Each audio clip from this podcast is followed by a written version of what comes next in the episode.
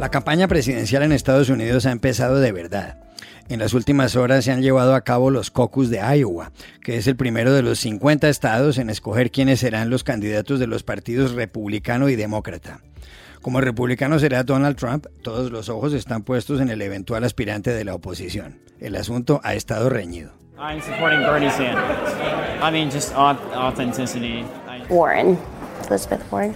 I just like her kind of no nonsense attitude towards things. I've been with Amy since August. I had a chance. Aquí, con la ayuda de un periodista de The Washington Post que se encuentra en Iowa, les contaremos quién ganó y eso qué implicaciones tiene. Revuelo en varios países por la muerte en México de Homero Gómez, un ambientalista considerado el gran protector de las mariposas monarca que anualmente vuelan hacia el sur, desde Canadá y Estados Unidos, lo cual atrae a millones de turistas. El coronavirus sigue causando estragos y al número de víctimas mortales y de personas infectadas en distintos lugares se suman ahora los perjuicios que el síndrome respiratorio originado en la ciudad china de Wuhan está causando a la economía mundial. Hola, bienvenidos a El Washington Post. Soy Juan Carlos Iragorri, desde Popayán, en Colombia, a mitad de camino entre Bogotá y Quito. Soy Dori Toribio, desde la sala de redacción de The Washington Post. Soy Jorge Espinosa, desde Bogotá. Es martes 4 de febrero y esto es todo lo que usted debería saber hoy.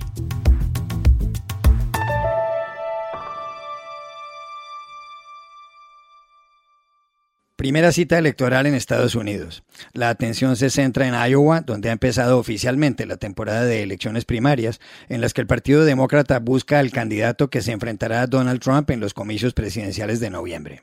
Iowa es el primer estado en acudir a las urnas y por eso es uno de los más importantes. Pese a ser un estado rural relativamente pequeño del medio oeste, con menos de la mitad de la población de la ciudad de Nueva York, los resultados de sus caucus o asambleas de votantes tienen gran influencia en todo el país. Hay que tener muy en cuenta que de los últimos nueve caucus, en los que ha habido varios aspirantes demócratas compitiendo, el vencedor en Iowa se ha convertido en el candidato oficial del partido. Pasó con Jimmy Carter en 1976 y 1980, con Walter Mondale cuatro años después, con Al Gore en el 2000, con John Kerry en 2004 con Barack Obama en 2008 y con Hillary Clinton en 2016. Pero Dori, ¿qué ha pasado en las últimas horas en Iowa? ¿Quién ganó y eso qué significa? Pues Juan Carlos, no se sabe quién ganó porque los resultados se retrasaron durante horas y horas sin apenas explicaciones por parte del Partido Demócrata, hasta el punto que en torno a la medianoche los candidatos empezaron a comparecer sin saber muy bien qué decir. Desde el favorito en las últimas encuestas en Iowa, el senador de Vermont Bernie Sanders, que sugirió que le ha ido muy muy bien en el estado. And when those results are announced, I have a good feeling we're going to be doing very, very well here in Iowa. So listen, it is too close to call, so I'm just going to tell you what I do know. You won! the Iowa Democratic Party is working to get this result, uh, get them straight. A la senadora de Massachusetts, Elizabeth Warren, que apuntó a resultados muy reñidos, o el ex vicepresidente Joe Biden, que dijo que estaban trabajando en obtener los resultados. Pero lo cierto es que la mayoría de los estadounidenses se fueron a dormir el lunes sin saber quién ganó en Iowa por problemas técnicos e inconsistencias en el recuento, dijo finalmente el partido. Y aquí es donde está el problema. Las cosas han estado muy reñidas en Iowa en la última semana entre estos cuatro nombres: Sanders, Biden, Warren y Pete Buttigieg, el exalcalde de South Bend, Indiana. Y se esperaba que los resultados arrojaran algo de luz y dieran un fuerte impulso a un favorito. Porque esto es lo que suele ocurrir en Iowa, que no es un estado de peso representativo, tiene un 90% de población blanca frente a la creciente diversidad electoral en todo Estados Unidos, pero sí es un estado muy importante, porque es el primero en votar desde 1972, algo que sus ciudadanos llevan con orgullo y responsabilidad, por eso se lo toman tan en serio y por eso los políticos invierten en este estado semanas, volcados en mítines y llamando de puerta en puerta. Pero este año la noche acaba entre interrogantes, con mucho caos y confusión, como subrayan diversos medios internacionales. Y les contamos a nuestros oyentes que a la hora en la que terminábamos de elaborar este podcast, de madrugada no había ni rastro aún de los resultados. Dori, dicen que la palabra caucus viene del Caucus Club, un club en Boston, ciudad en la que se originan tantas cosas en Estados Unidos, donde hace años los políticos locales planeaban las elecciones. ¿Qué son los caucus de Iowa y qué va a pasar ahora en el proceso de elecciones primarias demócratas que acaba de empezar? Pues cuando se aclare todo este entuerto en Iowa, continuará todo el proceso. Y hay dos maneras de votar en las primarias. Una es yendo a las urnas y depositando el voto de manera anónima, como se celebra en la mayoría de estados. Y después están los caucus, las asambleas ciudadanas, como en Iowa. Los votantes salen de casa por la noche con el frío y la nieve del medio oeste, en el caso de Iowa, y se reúnen en bibliotecas, colegios o iglesias, en un total de 1.678 caucus. Y allí debaten a quién van a votar. Se organizan por grupos, se intentan convencer unos a otros y votan mano alzada en varias rondas hasta tener el resultado final. Tras Iowa vendrán las primarias de New Hampshire, Nevada, Carolina del Sur, el supermartes del 3 de marzo, cuando votan 15 estados a la vez, y así, uno a uno, irán votando todos hasta terminar el 6 de junio en las Islas Vírgenes. Todos estos votos se traducirán después en delegados y quien consiga alcanzar el número mágico que marca el partido será declarado el candidato presidencial de la Convención Demócrata en julio. Y esa será la persona que intente arrebatarle la Casa Blanca a Donald Trump en las elecciones presidenciales del 3 de noviembre. Gracias, Dori. Y justamente en Iowa ha estado toda la semana el periodista de The Washington Post, Luis Velarde, que ha hablado con decenas de votantes y voluntarios que trabajan en las campañas.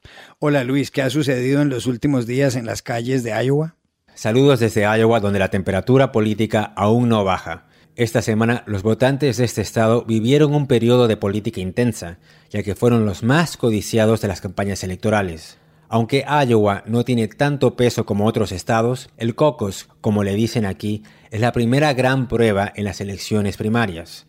Además, los candidatos demócratas que quieren enfrentarse a Donald Trump saben que el resultado de aquí es muy importante. Durante la semana pude ir a diferentes ciudades y vi a muchos voluntarios de Bernie Sanders, Pete Buttigieg, Amy Klobuchar y de Joe Biden, que trataban de persuadir a votantes que aún estaban indecisos para que apoyen a sus candidatos. Una de ellas fue Mary Elliott, una estudiante universitaria que llegó hasta Council Bluffs, una ciudad pequeña al sureste del estado, para escuchar al alcalde Pete. I was a Republican, so um, very recently, up until recently, so I'm definitely kind of leaning more towards moderate people. Um, Pete just has that fresh energy that I'm looking for. Me dijo que dejó de ser republicana cuando Trump fue elegido el 2016 y que ahora ve a Buttigieg como uno de los que se alinean más a lo que ella busca, un candidato moderado y joven. Hay que tener en cuenta que aunque el resultado de Iowa no determina quién se convierte en el candidato de cada partido, históricamente quien gana aquí tiene grandes posibilidades de ganar la candidatura. Lo vimos en la elección pasada cuando Hillary Clinton salió primera entre los demócratas y Donald Trump quedó segundo entre los republicanos. Incluso llegaron voluntarios de otros estados y de otros países para ayudar en el empuje electoral, Entrevisté a varios que llegaron de California, Virginia, Florida, y una colega pudo hablar con uno que llegó desde Nueva Zelanda. Y cuando hablas con ellos y con votantes, algo que queda claro es que independientemente de quién sea el candidato o candidata demócrata, lo importante, dicen, es elegir a uno que puede enfrentar a Trump y retomar la Casa Blanca. Luis, ¿ha habido algo más que le llamara la atención? También me llamó la atención que, aunque los hispanos representan solo el 6% de la población en este estado, algunas campañas ven a esta comunidad como la que puede mover la balanza en un estado mayoritariamente blanco. Por ejemplo, miembros de la campaña del senador Sanders visitaron restaurantes, canchas de fútbol y establecimientos latinos buscando aumentar la participación de esta comunidad. Pero ahora la mirada está puesta en New Hampshire, que es otro estado pequeño pero también decisivo. Allí se llevará a cabo otro caucus la próxima semana y ya las campañas electorales llevan tiempo tocando las puertas de los votantes. Gracias Luis Velarde de The Washington Post por haber estado aquí.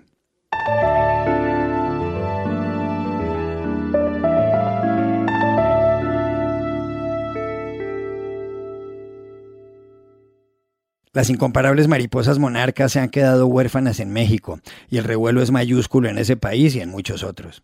La muerte aparentemente violenta de Homero Gómez, el ambientalista que más protegía a esa hermosa especie de insectos, ha levantado una auténtica oleada de indignación.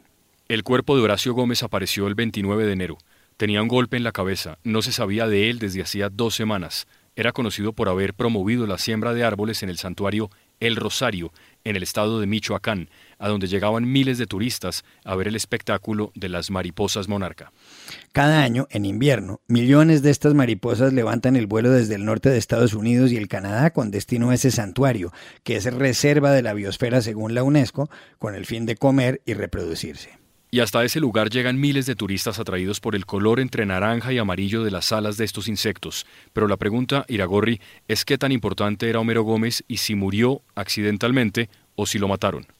Pues mire, por eso tenemos con nosotros al periodista José Jaime Hernández, que es el editor de la sección Sin Fronteras del diario La Jornada. Hola José Jaime, gracias por estar con nosotros. Un saludo desde México, Juan Carlos. ¿Quién era Homero Gómez?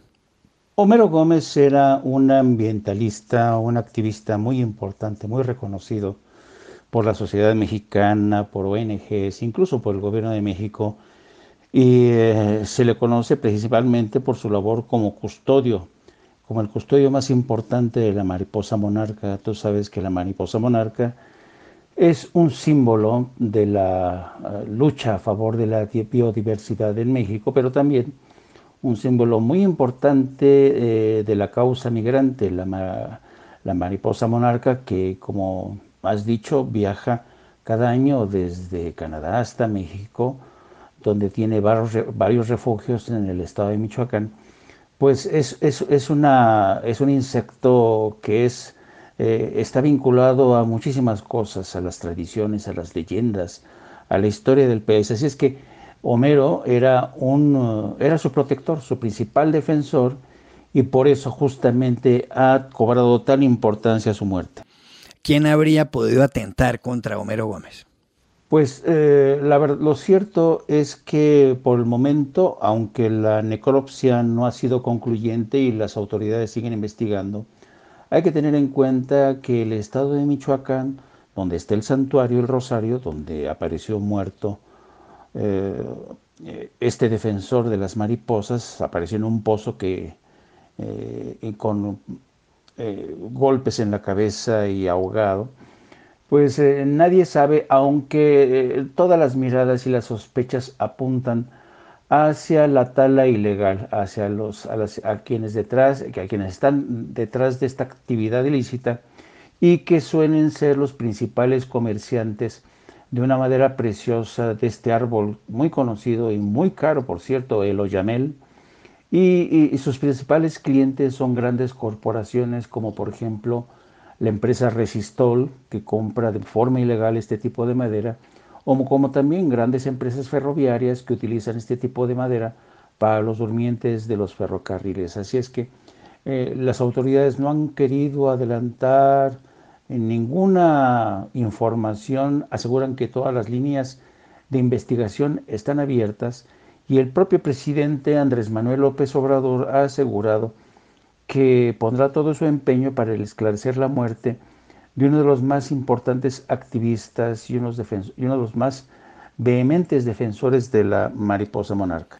Es José Jaime Hernández, editor de la sección Sin Fronteras del diario La Jornada de México. Gracias por haber estado aquí. Un placer como siempre, querido Juan Carlos.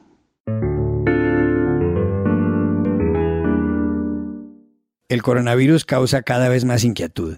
En la China, donde surgieron los primeros brotes del mal, ya son 361 los muertos. Y en 23 países se han contabilizado 17.200 personas infectadas. Por otro lado, se está empezando a hablar ya de los efectos que la enfermedad puede tener en la economía, no solo por el aislamiento de varias ciudades en China, sino por la cancelación de vuelos desde y hacia otras zonas del mundo.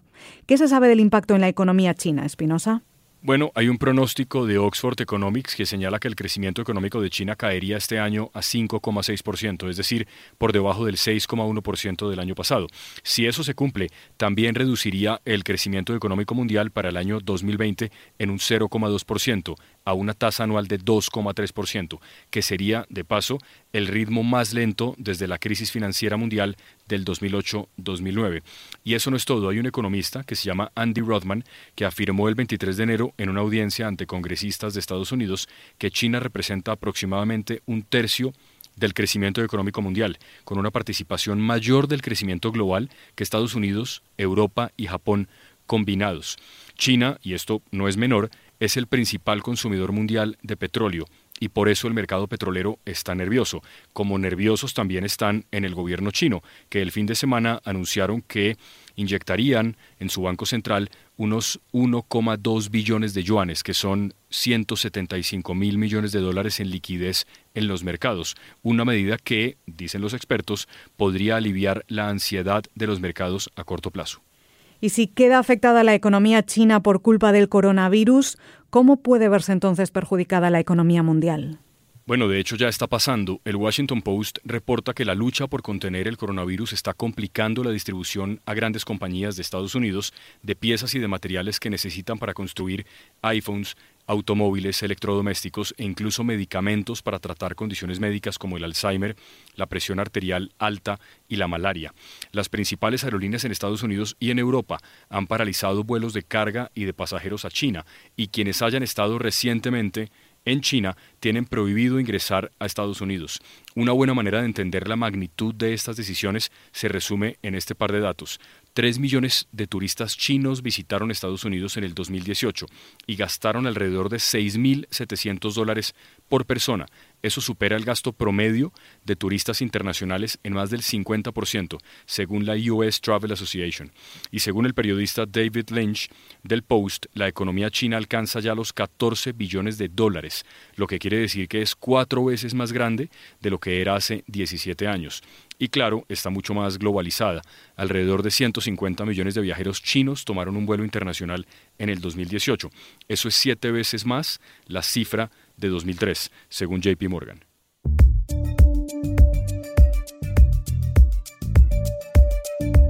Y estas son otras cosas que usted debería saber hoy. La presentación de Shakira y Jennifer López en el descanso del Super Bowl, donde los Kansas City Chiefs vencieron a los San Francisco 49ers, puede terminar dentro de los 10 más memorables de todos los tiempos. El ranking de la BBC incluye en esa lista la de Janet Jackson en 2004, cuando tuvieron que taparle el pecho, la de Lady Gaga hace tres años y en primer lugar la del Gran Prince en 2007. La Universidad de Texas ha inaugurado la primera exposición de amplio espectro sobre el Nobel de Literatura colombiano Gabriel García Márquez. La muestra incluye numerosas fotografías del autor de Cien años de soledad. Más de 25.000 se han convertido ya en archivo digital. La exposición llegará en noviembre a México, país donde vivió mucho tiempo el escritor de Aracataca. George Steiner, uno de los intelectuales más admirados del mundo, acaba de morir en su casa en Cambridge, en Inglaterra. Había nacido hace 90 años en París, en una familia de judíos austriacos, un ensayista de primer nivel que escribió, entre otros, un texto titulado La idea de Europa, en el que sostenía que ese continente sobresale por sus cafés y que en las mesas desvencijadas de esos cafés se han construido gran parte de los sistemas políticos y filosóficos de la historia. Tiene también un libro de entrevistas titulado Un largo sábado, conversación con Laura Adler, que es maravilloso. Y aquí termina nuestro episodio de hoy. Suscríbanse a este podcast en nuestro sitio web, elwashingtonpost.com, y síganos en nuestra cuenta de Twitter, arroba el post. Hasta la próxima.